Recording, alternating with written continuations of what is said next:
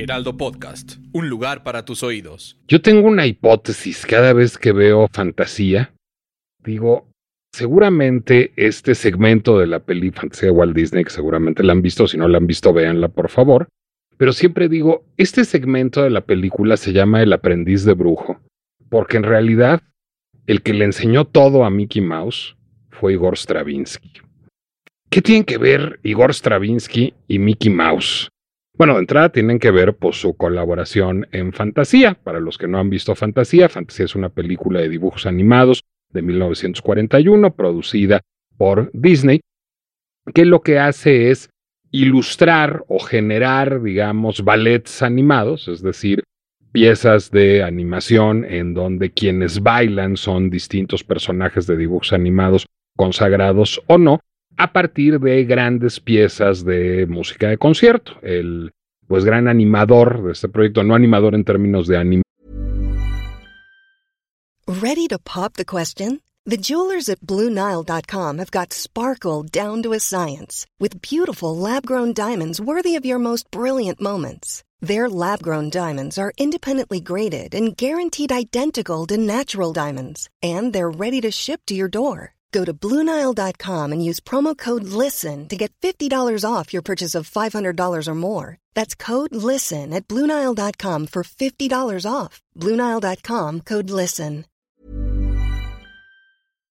dibujos, sino el gran impulsor de este proyecto junto con Walt Disney fue Leopold Stokowski. Leopold Stokowski fue un gran director de orquesta de los años 20, 30, 40, uno de los directores de estrella, de, orquesta rockstars, estrellas justamente de aquel tiempo.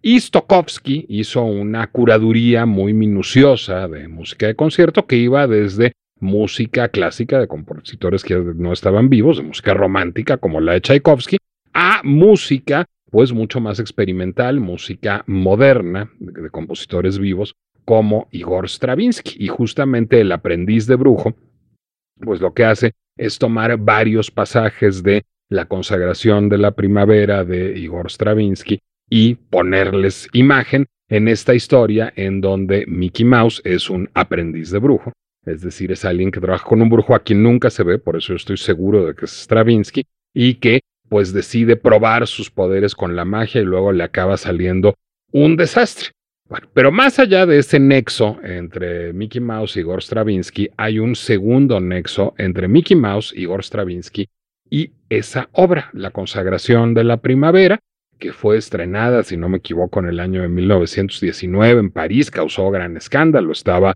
revolucionando este ballet la música, lo que se entendía como música culta, si, si no han escuchado la consagración de la primavera, bueno, pues es una pieza llena de disonancias, llena de cambios violentos de ritmo. Es una pieza que huye de la melodía, que no resuelve las armonías. Es una pieza que está basada en muchas danzas folclóricas rusas, pero que luego, Stravinsky era ruso, pero que luego les, pues digamos, superpone pues un lenguaje rabiosamente moderno. Y después de generar gran escándalo en su estreno, a principios del siglo XX en París, la consagración de la primavera pues, se convirtió en una obra que se volvió parte del repertorio de las compañías de ballet y de las orquestas de todo el mundo y empezó a acumular copyrights, empezó a acumular registros de, de copyright y de derecho de autor que no son exactamente lo mismo y de eso vamos a hablar en un momentito más. Pero pues había distintas editoras que publicaban esta obra en distintos países y luego pues sobrevino la Segunda Guerra Mundial y Stravinsky se quedó pues digamos privado del copyright europeo de la consagración de la primavera. Entonces pues hubiera tenido que volver a registrar la consagración de la primavera, pero pues eso no se le permitía porque había un copyright vigente y entonces finalmente bueno, pues lo que hizo fue reescribió la consagración de la primavera, le hizo varias modificaciones a varios pasajes de la consagración de la primavera para poder volverla a registrar y para gozar del copyright y poder seguir derivando regalías de la consagración de la primavera. Mickey Mouse fue el aprendiz de brujo, del brujo Stravinsky, como puede verse, porque pues este ratón y su familia, la familia a la que pertenece, la familia Disney, pues han aprendido mucho de esta legislación de copyright y de derechos de autor, que otra vez insisto, no son exactamente lo mismo a lo largo de los años. Cuando digo que no son lo mismo es porque la autoría de Mickey Mouse podría ser motivo de disputa. Si todo el mundo dice, bueno, Walt Disney inventó a Mickey Mouse, pues sí, pero Walt Disney no dibujaba. Es decir, a Walt Disney cuando le preguntaban qué hacía él en The Walt Disney Company, él decía que él era como campanita, que él nada más iba revoloteando de escritorio en escritorio, echándoles polvitos mágicos a todo el mundo, pero que él realmente pues no se ocupaba de escribir los argumentos, ni de filmar las películas, ni de dibujar a los personajes, ni de animar a los personajes. Entonces, bueno, pues no es exactamente el autor de Mickey Mouse, porque a Mickey Mouse lo dibujó Obiworks, uno de los grandes dibujantes y animadores del estudio Walt Disney. Pues sí, pero la idea de Mickey Mouse es en buena medida de Walt Disney, es decir, la idea de la personalidad de Mickey Mouse fue un esfuerzo colaborativo entre Walt Disney, Obiworks y quizás algunos otros animadores y algunos otros guionistas contratados por los estudios Disney. Sin embargo, esa autoría en Estados Unidos no es reconocida. ¿Por qué? Porque Mickey Mouse es una obra por encargo, un concepto que existe en el derecho internacional, no solo en el derecho estadounidense, sino en el derecho mexicano también. Este podcast que escuchan ustedes es una obra por encargo. Yo no soy el autor legal de este podcast, es Heraldo Media Group. Bueno, ¿por qué? Porque yo le enajeno mis derechos a Heraldo Media Group, como Obiworks y Walt Disney mismo y otras personas se las enajenaron a The Walt Disney Company en su momento y el autor legal, el detentor del copyright de eh, Mickey Mouse es la empresa conocida como Disney. Y a partir de eso, esta empresa pues, ha tenido en sus manos una propiedad intelectual que durante muchos años fue muy lucrativa y por eso se ha esforzado en pues prolongar el copyright de este personaje lo más posible. ¿Qué es lo que aprendió Mickey Mouse como aprendiz de brujo que era? Bueno, pues lo primero que hizo fue transformarse. El Mickey Mouse de fantasía no es el Mickey Mouse de Steamboat Willie, del primer cartón de Mickey Mouse. Es un poco más redondito, menos anguloso, más gordito y eso permitió hacer un nuevo copyright de Mickey Mouse. Luego hay muchos registros no autorales, no como obra intelectual, sino como marca. Mickey Mouse es una marca. Y el Mickey Mouse de Steamboat Willie, del primer corto de Mickey Mouse, es un logotipo. Si ustedes van al cine a ver una película de Disney o si ponen Disney Plus, van a ver que todas empiezan con una animación en blanco y negro, un unos fotogramas extraídos de Steamboat Willie que se convierten eventualmente en el logo de Disney. Pues eso no es solo un guiño a la nostalgia, es una manera de preservar ese Mickey Mouse como marca. Esto era muy importante cuando el primero de enero de este año de 2024, en este mes, se vencieron los derechos del primer corto de animación de Mickey Mouse, de Steamboat Willie, y entraron al dominio público. Y esto ha dado lugar a todo un debate sobre copyright, sobre derecho de autor, sobre si Finalmente, el copyright lo que hace es proteger la integridad moral, intelectual, artística de los trabajos o si por el contrario lo que hace es limitar la libertad creativa, limitar la libertad de expresión. ¿Está bien que las cosas tengan derechos de autor? ¿Tenemos que defenderlo a toda costa? ¿De veras me lo van a decir ustedes que están viendo películas con VPN? ¿De veras me lo van a decir ustedes que están bajando imágenes de Google? ¿De veras me lo están diciendo ustedes que durante tantos años utilizaron Napster y que fueron tan felices cuando apareció Spotify? ¿Ustedes de veras, de veras, de veras están seguros de que a los artistas, a los que están escuchando, les llega su dinerito vía Spotify o no están seguros de ello? ¿Por qué los estoy acusando tan injuriosamente? Porque soy culpable exactamente de lo mismo que ustedes, porque han cambiado los criterios del copyright, los criterios del derecho de autor.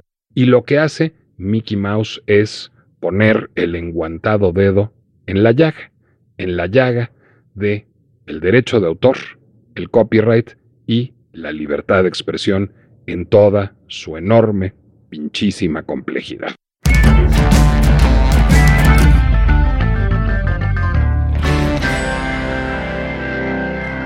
Soy Nicolás Alvarado, me da mucho gusto darles la bienvenida a un episodio más de La pinche complejidad, el podcast de El Heraldo Media Group, del que no soy dueño, del que no soy autor, porque le he enajenado al Heraldo Media Group los derechos de esta obra por encargo, pero que sin embargo reivindico con mucho gusto como mío y los franceses me darían la razón.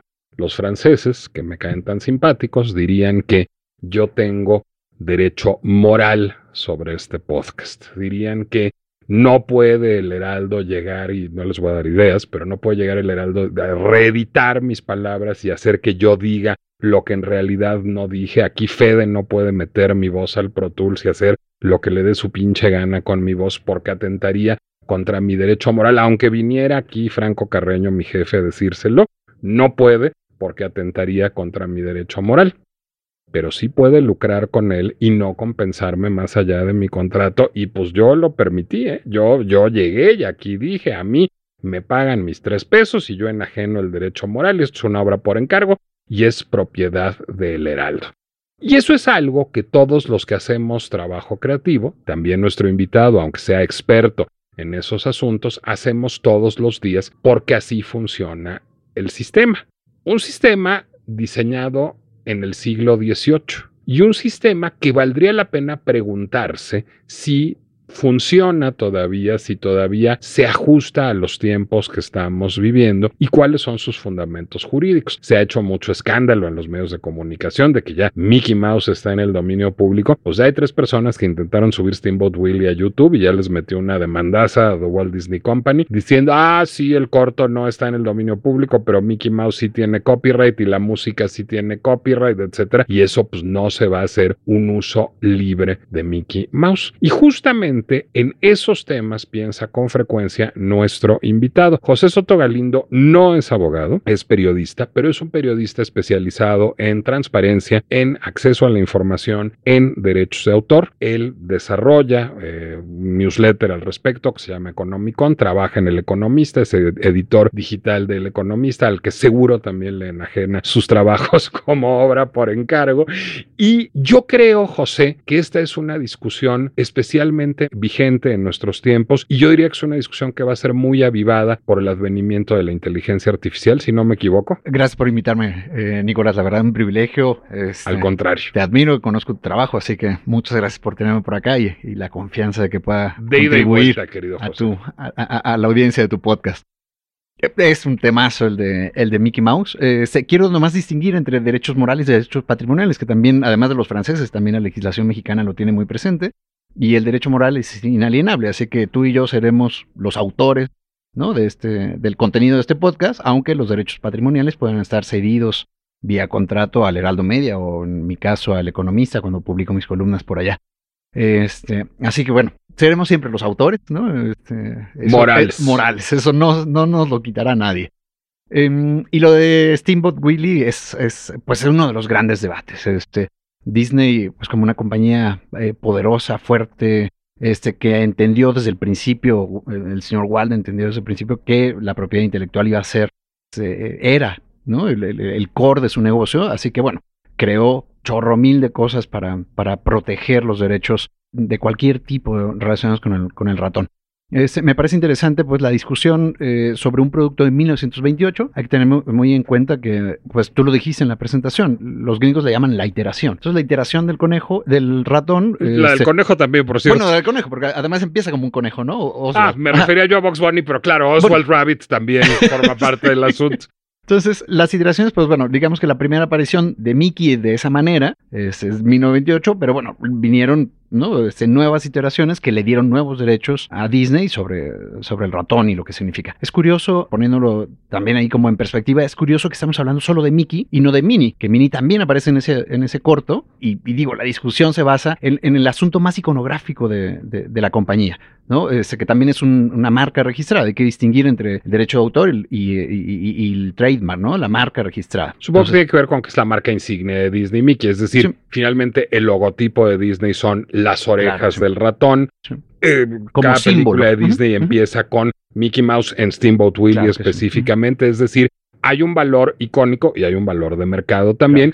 que deriva de su hecho de ser una marca registrada. Claro, o sea, lo que se libera en, y además es solo en la legislación de Estados Unidos, o sea, lo que se libera en la jurisdicción de Estados Unidos es ese Mickey, esa Mini de 1928. Eh, Pete, el gato este malvado que está por allí haciéndole fechorías a, Mickey, eh, ese personaje es de 1925, así que ya estaba liberado, ¿no? En la jurisdicción de Estados Unidos. Es curioso porque la legislación mexicana, este, que tiene plazos diferentes, y es una cosa que tú has planteado aquí en la presentación, em, la legislación mexicana, en ese momento todavía, el Steamboat Willie, todo lo que está ahí, con excepción de la música, eh, sigue eh, teniendo derechos de autor. ¿Cuántos años prevé la legislación mexicana? La, la, mexicana es toda la vida del autor más 100 años así que eh, Disney se murió en el 66, así que súmale 100 años, ¿no? 2066. Pero habría que ver a quién reconoce la legislación mexicana ah, como autor de Steamboat Willie, porque el, caso Steamboat Willie fue muy debatido en su momento durante la administración Clinton porque tiene que ver con una transformación de la legislación estadounidense,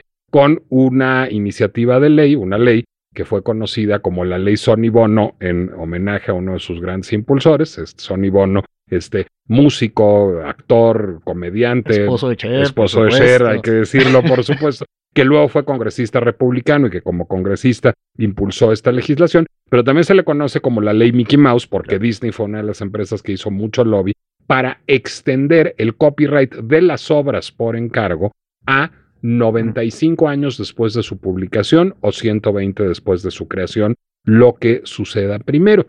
Ahora, esta discusión vale mucho la pena, José, y es una discusión de fondo, no sobre Mickey Mouse, sino es una discusión moral, y tú decías antes que entráramos al aire, ideológica. Oye, déjame nomás eh, interrumpirte, lo de Sonny Bono también es una cosa eh, fantástica, ¿no? Es eh, como autor de I Got You Babe, ¿no? Y de estas nuevas versiones también de I Got You Babe, la propia de Cher con Beavis and Badhead, ¿no? Este... Pero pagan regalías. Sí, por supuesto. Es decir, MTV le paga regalías. Sí, a, los herederos que debe ser Chas Bono, el hijo de Sonny Cher. Claro, y luego eh, eh, está la de mm, la de UB40, por supuesto, ¿no? Es de I You Babe, que es un clasicazo, pues, ¿no? Y que paga regalías todavía. paga regalías. Es interesante el, tema de Sony Bono, pues, porque, pues, finalmente, ¿quién hace las leyes, no? Este, cómo se hacen las leyes, quién impulsa las leyes, ¿no? A quién benefician las leyes. Pero quería ser ahí como el paréntesis. Es un punto, es un punto sin duda importante y es un punto que ilustra, digamos, hacia dónde vamos, que es el espíritu de la ley. A ver, siempre decimos que qué barbaridad, que los gringos son los mercantilistas y solo piensan en lucro y no les importan los derechos de los artistas porque ellos son malísimos. En cambio, los europeos siempre están preocupados por el arte. Sí, más o menos, pero también es cierto algo y les recomiendo muchísimo un libro que se llama The Copyright Wars, que es de Peter Baldwin, un abogado estadounidense que hace una historia del derecho de autor y del copyright. Y lo que postula Baldwin de manera muy brillante es, a ver, la idea del derecho de autor es eminentemente elitista, es decir, lo que hace es reconocer el derecho de autor como un derecho natural, decir, yo José hice este reportaje, yo Sonny Bono hice esta canción, yo Nicolás Alvarado hice este podcast o este libro, y entonces yo tengo el derecho natural a explotarlo, a heredarlo y a que mis hijos se beneficien de ello y a que nadie lo toque y a que todo el mundo tenga que pagarme regalías a mí y a mis descendientes. Ese es el derecho de autor. Básicamente un monopolio.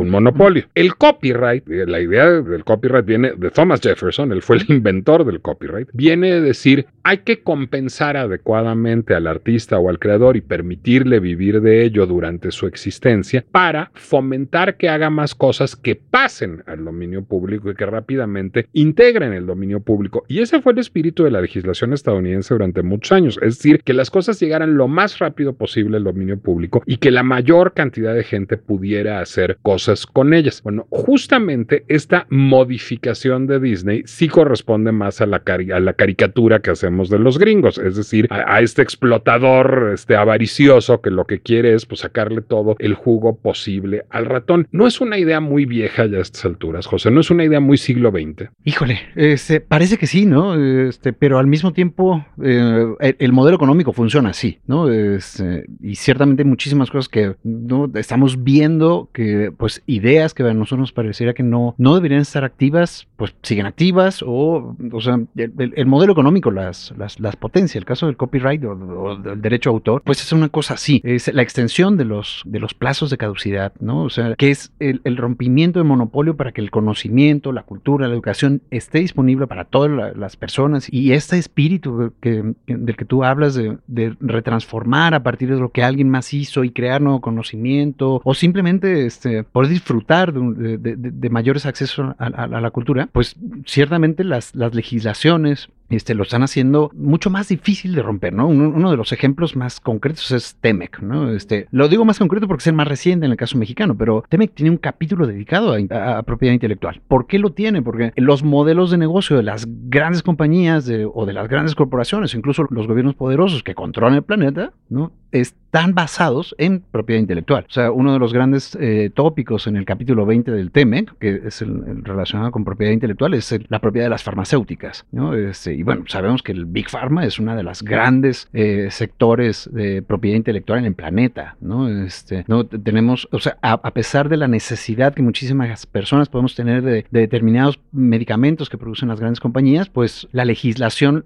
protege esos desarrollos, ¿no? Este, en beneficio de las propias compañías con este espíritu del que tú dices, pues bueno, la compañía, eh, sea obra por encargo o no, ¿no? Este, la, la, compañía tiene derecho a lucrar de esa, de esa creación, en este caso farmacéutica farmacéutica eh, y para seguir reinvirtiendo y bueno, creando más, ¿no? Este, generando más cosas. Aunque en este caso, por ejemplo, hace algunos años la Convención de Doha lo que generó, como en la música y en, el uso radiofónico y mediático de la música, fue la licencia obligatoria. Es decir, si viene el COVID y Pfizer tiene la vacuna, pues o sea, se tiene que producir y tiene que soltar este, la fórmula y se le compensará de acuerdo al mercado, aunque no quiera, porque hay una emergencia global. Eso es lo que postula la Convención de Doha. Eso es heredero de la legislación sobre la música porque era imposible contabilizar cuántas veces aquí Heraldo Radio ponía una rola o un concierto o lo que fuera. Es decir, entonces justamente para eso las sociedades gestoras de derechos en, términos musicales, este, como ASCAP, como BMI, como SGAE, como SACM, lo que hacen es, pues digamos, cobrarles a quienes hacen uso, este, es decir, una regalía, que distribuyen una parte de esta,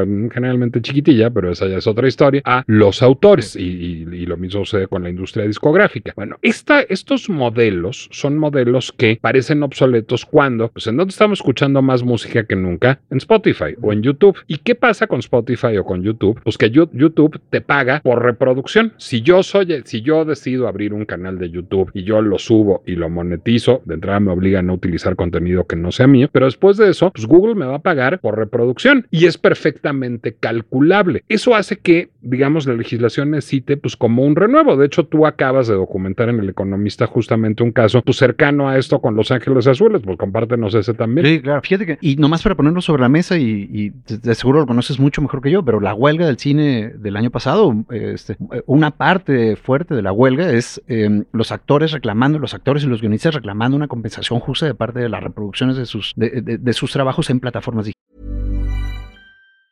If you thought the only way to get a more defined jawline with natural looking results was through surgery, think again. Juvederm Volux XC is a non surgical injectable gel filler that improves moderate to severe loss of jawline definition and can help you achieve natural looking results with little downtime. Even better, this improved definition lasts up to one year with optimal treatment. No maintenance required. Improve jawline definition for a smooth, sculpted look with Juvederm Volux XC. For important safety information and to find a licensed specialist, visit juvederm.com. That's J U V E D E R M.com. Not for people with severe allergic reactions, allergies to lidocaine, or the proteins used in Juvederm. Common side effects include injection site redness, swelling, pain, tenderness, firmness, lumps, bumps, bruising, discoloration, or itching. There's a risk of unintentional injection into a blood vessel, which can cause vision abnormalities, blindness, stroke, temporary scabs, or scarring. Talk to a licensed specialist to find out if it's right for you. Lo que cuando se hizo la legislación parecía de ciencia ficción. Exacto, sí, porque lo que dices de la Convención de Doha, o sea, la única manera que existía era a través de un canon, ¿no? Entonces, bueno, luego ponemos el canon al teléfono móvil. Y es que el teléfono es un aparato susceptible de reproducir propiedad intelectual este, sin pagar regalías. Y entonces, como no se puede medir o no se podía medir, entonces, pues le ponemos el canon al aparato, ¿no? Entonces, bueno, porque el aparato, pues te lee un libro, ¿no? O el aparato te, reproduce una canción, ¿no? Entonces, como yo no voy a poder medirlo, pues págame el canon, ¿no? Este, entonces, este, Lo de, lo de la huelga de los cineastas es muy, es muy interesante Claro. en esos términos, pues. Y de hecho, antes de irnos de vacaciones, en, en- en, este, Netflix publicó ya el primer informe sobre eh, qué se estaba consumiendo, qué se estaba reproduciendo en Estados Unidos. El informe va a tener dos pistas. Una pista, digamos que eh, pública, ¿no? Que fue la que conocimos nosotros, y eh, va a tener una, una, una pista mucho más profunda sobre eh, detalles más concretos de las reproducciones y de los ingresos y cómo, cómo Netflix puede medir eso,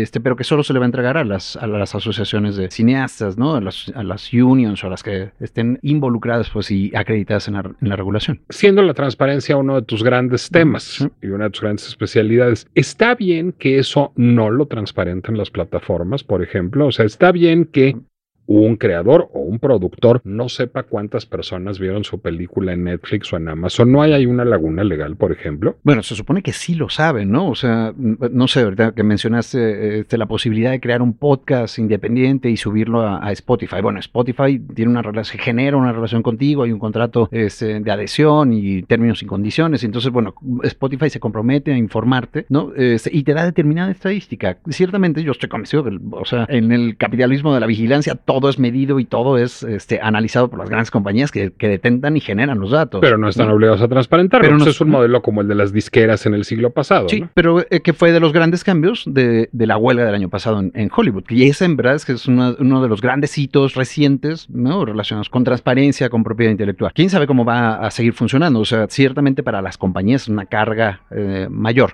Ah, bueno, pues, al mismo tiempo generan ingresos enormes. Este, ayer que salió el informe trimestral de, de Netflix, pues podemos ver que no es una compañía que la esté pasando mal en términos de ingresos, posiblemente la esté pasando mal en términos de beneficios para los accionistas. Bueno, eso será, otro tema. Es, regreso al tema de los Ángeles Azules. Es muy interesante lo que ocurrió en México. En México es, es una enorme polémica relacionada con eh, un tema que no hemos tratado, que es eh, propiedad intelectual y eh, libertad de expresión. Em, y, y bueno, entonces las cosas, como dice tu- el nombre de tu programa, ¿no? Se empiezan a pinches complejizar bien feo, porque Cuéntanos el caso. entonces, bueno, en 2020, como parte de la integración de México, la firma de nuevo tratado comercial con América del Norte, este tratado que renovó el TLCAN, que, que cumplió 30 años ahora en el 1 de enero también, en- este, igual que, que Steamboat Willie. Igual que Steamboat Willie. Eh, bueno, eh, México se vio obligado a renovar, eh, a hacer adecuaciones a su ley de, de derechos de autor y, e, e integró un mecanismo eh, eh, que en Estados Unidos está vigente desde 1998, la DMCA, que es, se llama el mecanismo de Notice and Takedown. Entonces es, le aviso a la plataforma que alguien está usando de manera indebida mi propiedad intelectual y la plataforma está obligadísima a, A darlo de baja. Este, luego viene un proceso dentro de la plataforma que es eh, la contraargumentación, ¿no? O, eh, la ley lo, lo llama como el contraviso, donde quien subió el contenido, supuestamente infractor, le avisa a la plataforma y le dice, oye, no, espérame, este, lo hice por, ¿no? Motivos que estén previstos en la ley. Posiblemente eh, es, es una crítica o es una reseña o es, eh, no, cualquier otra cosa. Eh, la plataforma entonces eh, lo vuelve a subir, y las partes están obligadas, si quieren hacerlo, pues, ¿no? Bueno, eh, están obligadas a, seguir un litigio, pero el litigio puede ser administrativo y luego eh, civil. Eh, administrativo en el INPI, que es el- la autoridad de, de, de- De la propiedad intelectual, propiedad intelectual en de la propiedad intelectual. Y, eh, y después, si no, no salen bien las cosas, ¿no? Al litigio civil y ya a tribunales. Eh, una organización en México, es una organización internacional, pero con, con presencia en México, eh, es, artículo 19, eh, presentó un amparo contra, contra el, eh, las reformas de 2020 a la ley de derecho de autor. En el amparo, artículo 19 alega que eh, este mecanismo de notice and takedown en México puede ser eh, restrictivo para los- la libertad de expresión. ¿En qué sentido? Pues políticos interesados en bajar crítica en su contra, un reportaje, este, no sé, por ejemplo, alguna cosa que, que- que no la consideren, Sí, ¿no? que a Los Ángeles Azules no les haga gracia una, una columna de José Soto, por ejemplo. por, por ejemplo, entonces pueden O a Visti, un podcast Exacto. de Nicolás Alvarado. Por ejemplo, sí, si aquí en ese momento pusiéramos, y, y qué bueno que tocas, o sea, que me sacas a mí de la idea del político, ¿no? Por ejemplo, Los Ángeles Azules. Y entonces nosotros Claro, o a queremos- Claudia Sheinbaum, a Xochitl Galvez, a Jorge Álvarez Maínez. Eso también puede ser, claro. Claro, por supuesto. Entonces nosotros, no sé, vamos a analizar aquí este, si la rola esta de, eh, bueno, la que sea, de Los Ángeles Azules, la de la muchacha tiene 17 años y, bueno, vamos a analizar si este, es una rola, este, que en estos momentos, como en el pensamiento que tenemos ahora, es una rola que puede, este, perjudicar o no generar un, eh, percepciones diferentes sobre la relación entre un hombre adulto y una mujer menor, o no sé, lo que quieras. Es- y bueno, sí, Los Ángeles Azules tendrían o tienen la posibilidad, no, no tendrían, tienen la posibilidad de notificar a la plataforma y decir, oye, es que están reproduciendo ese contenido, es infracto de mi propiedad intelectual, de mis derechos de autor. Entonces Ahora, la plataforma está obligada a bajarlo y nosotros, tú y yo, si fuese el caso, bueno, en este caso eh, tendría que ser la compañía, ¿no? Porque nosotros como obra... No somos los dueños del copyright. No, entonces No la compañía tendría que defender ese, ese contenido, ¿no? Y eh, ante la plataforma argumentar de qué se trata y bueno, ya vendría todo lo demás. Artículo 19 plantea eso, dice, a ver, espérense, el propio mecanismo como está diseñado puede restringir la, la libertad de expresión, la libertad de expresión en, en múltiples sentidos. Y lo lleva la Suprema Corte. Y lo lleva a la Suprema Corte. La Suprema Corte, como ya sabes que son este, pues, rápidos, expeditos. Este, entonces, bueno, pasan cuatro años, ¿no? Este, bueno, tres y medio. Y ahora, a principios de enero, este, ya estaba listo para discutirse en, en una de las salas de la, de la Suprema Corte, en la primera sala, que es la dedicada a instancia civil, a materia civil, asuntos pues, eh, eh, civiles. En el proyecto de sentencia que se había presentado, eh, el ministro propone eh, darle la razón a artículo 19. Entonces, eh, bueno, eso genera una, este, una, una discusión, a veces este, muy, eh, puede ser muy amarillista, este, ¿no? Relacionada con México va a caer en incumplimiento. Oh, sí, sí puede caer en incumplimiento, ¿no? Eso, tú sabes que la conjugación del verbo podría, pues bueno, tú y yo podríamos ser presidentes mañana, ¿no? Si hubiera elecciones, si nos interesara, si, ¿no? Este, entonces, bueno, eso proponía el proyecto. Eh, pero eh, al conocerse el proyecto, bueno, desde finales del año pasado, cuando ya este, estaba más inmediata la, la discusión de- del proyecto de sentencia, que es un proyecto de sentencia, pues es cuando los ministros son convocados por el ministro que, que- o la persona ministra que diseñó la sentencia, son convocados a discutirlo en pleno o, o en la sala y, y a presentar una resolución a favor o en contra. Eh, bueno, empezó a haber mucha presión, eh, presión de parte de organismos eh, de, no sé, la- la- la Motion Picture Association aquí en, en- en México, dedicada a la defensa de O sea, representativos, Sí. digamos, de este, dueños de propiedad intelectual. dueños de propiedad intelectual, gestores de propiedad intelectual y los propios autores. Entonces hubo de todo, es- escritores, ese, bueno, algunos de los famosos, eh, Francisco Martín Moreno, ¿no? Historiador, bueno, muchos libros publicados y entre los más famosos, Los Ángeles Azules, ¿no? Que eh, pedían al ministro eh, Jorge eh, Pardo Rebolledo, que es el- el- el ministro que traía el proyecto de sentencia, le pidieron que, oye, piénsalo de nuevo, ¿no? Este, vamos a discutirlo más. ¿No? no es tan sencillo como quitar el mecanismo. Yo siempre celebraré la mayor discusión, pero te voy a confesar este, una cosa que sucedió. Yo este, soy autor de un par de libros y coautor de algunos más. Y un día me estaba yo bajando en Metro Valderas y vi que estaban vendiendo uno de mis libros piratas. Y me dio mucho gusto. O sea, me sentí muy honrado, me sentí muy, este, eh, dije, este es mi momento de ser parte del Zeitgeist y probablemente no se va a repetir. O sea, tan relevante fue el libro que mereció el interés de los piratas y que la gente lo está comprando en términos piratas. Bueno, ¿por qué decía yo eso que es loco? Pues porque yo no vivo de las regalías de mis libros, es decir, son un ingreso complementario Claro. y pequeño. Yo no, no, no, no soy un bestseller, entonces me dio gusto. ¿Y por qué? Porque eso me permite vivir con un modelo de negocio distinto que yo tengo, que es yo trabajo aquí, trabajo en Latinos, tengo mi empresita, tengo mis clientes y no necesito el ingreso de los libros para vivir. que digamos que es eh, eh, este el modus de, este, de vida de, de, bueno, de miles, millones de autores, pues, ¿no? O sea, podemos ver los registros de ingresos, de, de- de- o que- más bien los registros de regalías que hace Spotify, ¿no? Ahora está, también a principios de año, se, se- Luminate, que es una de las compañías que, que se dedica a medir el mercado eh, de la música eh, en vinil, en, ¿no? en formatos tradicionales y también en- en reproducciones digitales. Bueno, o sea, o sea, las canciones que generan ingresos son relativamente muy pocas, ¿no? Es, eh, de un catálogo, déjame así, como creo que el catálogo es 184 millones de canciones en Estados Unidos, las que generan, las que generan algo son 45 millones. Por Y supuesto. de esas, las que verdaderamente generan son 19. 19 canciones. Y ya sabemos quiénes están ahí. ¿No? Este, Peso Taylor Pluma, Swift, Bad sí. Bunny, Taylor Swift, sí. Pero el- Claro, o sea, tú y yo, con, o sea, híjole, ¿no? Bueno, tú tienes libros publicados, yo no tengo, pero... pero tampoco pero me no generan gran ingreso. eso, Bueno, sí. Y toda Así- la industria musical pasó a un nuevo modelo Claro. y a un modelo en donde la gente vive de las tocadas. Nos reíamos mucho. Yo en aquella época le contesto a mi amigo Eugenio Tucent que me decía yo también, que un gran jazzista y músico de concierto, pero no una estrella pop. Y Eugenio me decía, ah, yo también me emocioné mucho cuando vi un disco mío pi- pirateado este, en, en un puesto en un tianguis.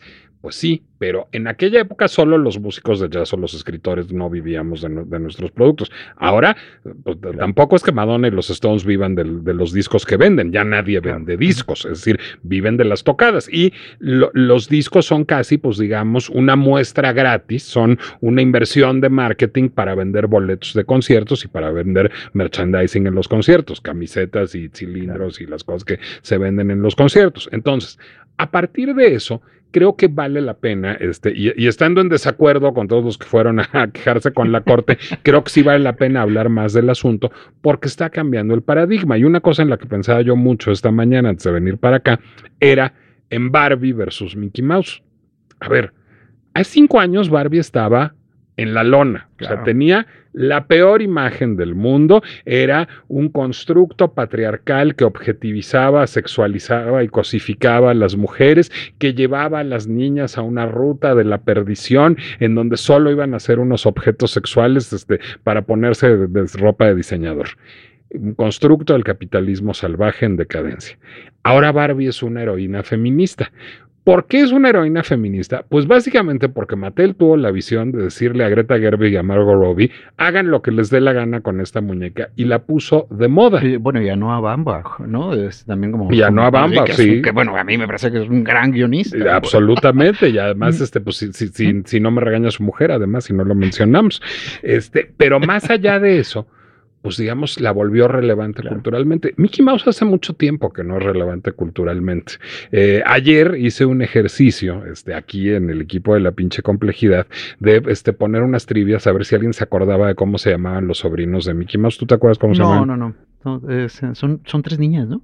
no, esas son las sobrinas de Minnie. Ah. Los sobrinos de Mickey Mouse son Tato y Nico, Ferdy and Morty en inglés. Pero ya nadie se acuerda de eso porque Mickey Mouse ya no es relevante culturalmente. No finalmente esta mayor accesibilidad a Mickey Mouse y eventual mayor libertad de artistas para hacer cosas con Mickey Mouse volvería a ponerlo en la conversación, en el zeitgeist. Sí, por supuesto. Mira, me hiciste pensar en otro, este que a mí, este, yo tengo una niña de 5 años, este, y ahora em, Nintendo, ¿no? Relanzando a través de una película, ¿no? a a, personaje insignia, ¿no? Es, Mario. Y, el, fin de semana, pues mi, hija tiene mayor agenda que yo y que, mi esposa. Este, fuimos a una fiesta y bueno, en el crew de princesas, o sea, en el catálogo de princesas, está incluida ahora la princesa Peach, ¿no? Este, esto no, esto no ocurría hace un año. Pues, que no es una princesa de Disney. Que no es una princesa de Disney, pero está, o sea, ya es parte del catálogo de princesas, ¿no? En el imaginario público. Ah, me parece muy interesante pues, el relanzamiento, pero bueno, también son estrategias comerciales de marketing y todo. Em, eh, sí, Mickey Mouse puede parecer irrelevante, pero ciertamente eh, hay una cosa de orgullo para la compañía, ¿no? Que, eh, es, es, por la que decidieron en 1998 meterle toda la carne al asador para cambiar la legislación y extender, ¿no? 20 años más la propiedad intelectual de la protección de la propiedad intelectual del ratón, pero al mismo tiempo es un, es un tema de orgullo de la compañía, ¿no? Es el primer gran producto de, este, de, de Walt Disney, de la corporación, con eso nace, ¿no? Y a partir de eso, Walt Disney va generando, o sea, Walt Disney fue un, un, gran empresario, pues que ciertamente él no llevó a la compañía donde es ahora, eso, eso se hizo en los 80, ¿no? La compañía se, se convierte en un una corporación global, ¿no? A partir de los 80, pero ciertamente él funda todas las bases de los parques temáticos, ¿no? Que son, en materia de propiedad intelectual, es uno de, las, de, los, de los mayores ingresos de, Walt Disney como corporación, ¿no? Así que bueno, e, e, el amor que se le tiene al, personaje de parte de la compañía, pues han hecho, ¿no? Que, que, cambien la legislación, ¿no? Este... Pero pareciera una cosa de orgullo también lo que, lo, lo que expones tú de Los Ángeles Azules. Es decir, Los Ángeles Azules viven de hacer conciertos masivos, no de que una rola esté o deje de estar en YouTube. Y ahora este, estuve el año pasado en Nueva York y entonces de pronto pues pasaba yo afuera de Gucci o de Cartier o de Vuitton en la Quinta Avenida y veía yo afuera a los vendedores ambulantes vendiendo las Gucci o las Cartier o las Vuitton piratas afuera. Y realmente eso le está quitando mercado a Gucci o a Cartier o a Vuitton. No, es decir, es otro target, con otros estándares, con otro presupuesto, que quiere otra experiencia de compra. Es decir, quizás ha llegado el momento, y, no, voy más allá de lo que puedan decir este, las empresas o instituciones gestoras de propiedad intelectual o Francisco Martín Moreno, de volver a discutir el asunto de los derechos de autor y el copyright. Es una de las preguntas que, están allí presentes que no hemos respondido. Yo creo que sí y no, ¿no? Al mismo tiempo. Este, em, tenemos casos como, eh, casos que son muy evidentes de plagio, ¿no? Este, recientemente hubo el tema este de la muchacha, una muchacha mexicana. Este, Yasmín Esquivel. No, no, ah, bueno. Claudia Sheinbaum, Xochitl Galvez. Este, y, y, y, la exfisca, por supuesto. Exacto. Ernestina Godoy. No, creo que hablabas de otra muchacha. No, la, la muchacha está Bellacat, ¿no? Que hace una canción que se vuelve súper popular. Este, no, no recuerdo cómo va la canción, pero eh, se, vuelve súper popular y evidentemente es un plagio, ¿no? De, de, una canción publicada cinco años previo. Este, ninguno de los dos va a vivir de su propiedad intelectual, ¿no? O sea, ni, ni, ni la Bellacat con la propiedad robada o, o, o el la persona que, creó primero el contenido. Entonces se vuelve un tema moral, ¿no? Un tema de a quién pertenecen las cosas. Eh, ciertamente los modelos lucrativos eh, sobre muchas cosas pueden parecer que no generan ingresos para, para su autor original, ¿no? Este, y lo vemos en el caso de Spotify, o sea, ¿cuántos realmente pueden vivir de Spotify? Son muy pocos en comparación con el, en el contexto del, del catálogo disponible, ¿no? Es, así que sí pareciera como una cosa muy anacrónica. Yo creo que hay que este, eh, poner las cosas en ajuste, dimensión y buscar autores como, no sé, Francisco Martín Moreno, híjole, con todo respeto, nunca lo he leído y, no lo pienso hacer, como dice un buen amigo mío, no lo he leído y no me gustó. ah, no lo leí y no me gustó. Posiblemente él sí vive de eso.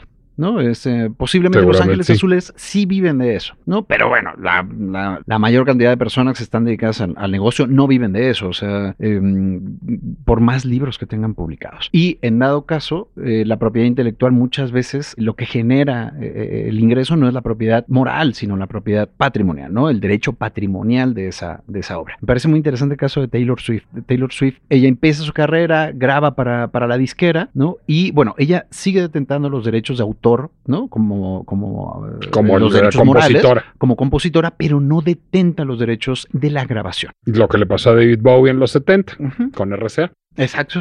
Entonces, eh, bueno, ella, la verdad es que la genialidad de, ¿no? Su genialidad y su popularidad, y bueno, es una artista al 100%. Eh, bueno, con el paso de los años, logra este, tener la capacidad económica para regrabar las composiciones. Y entonces lo que hizo Stravinsky, ¿no?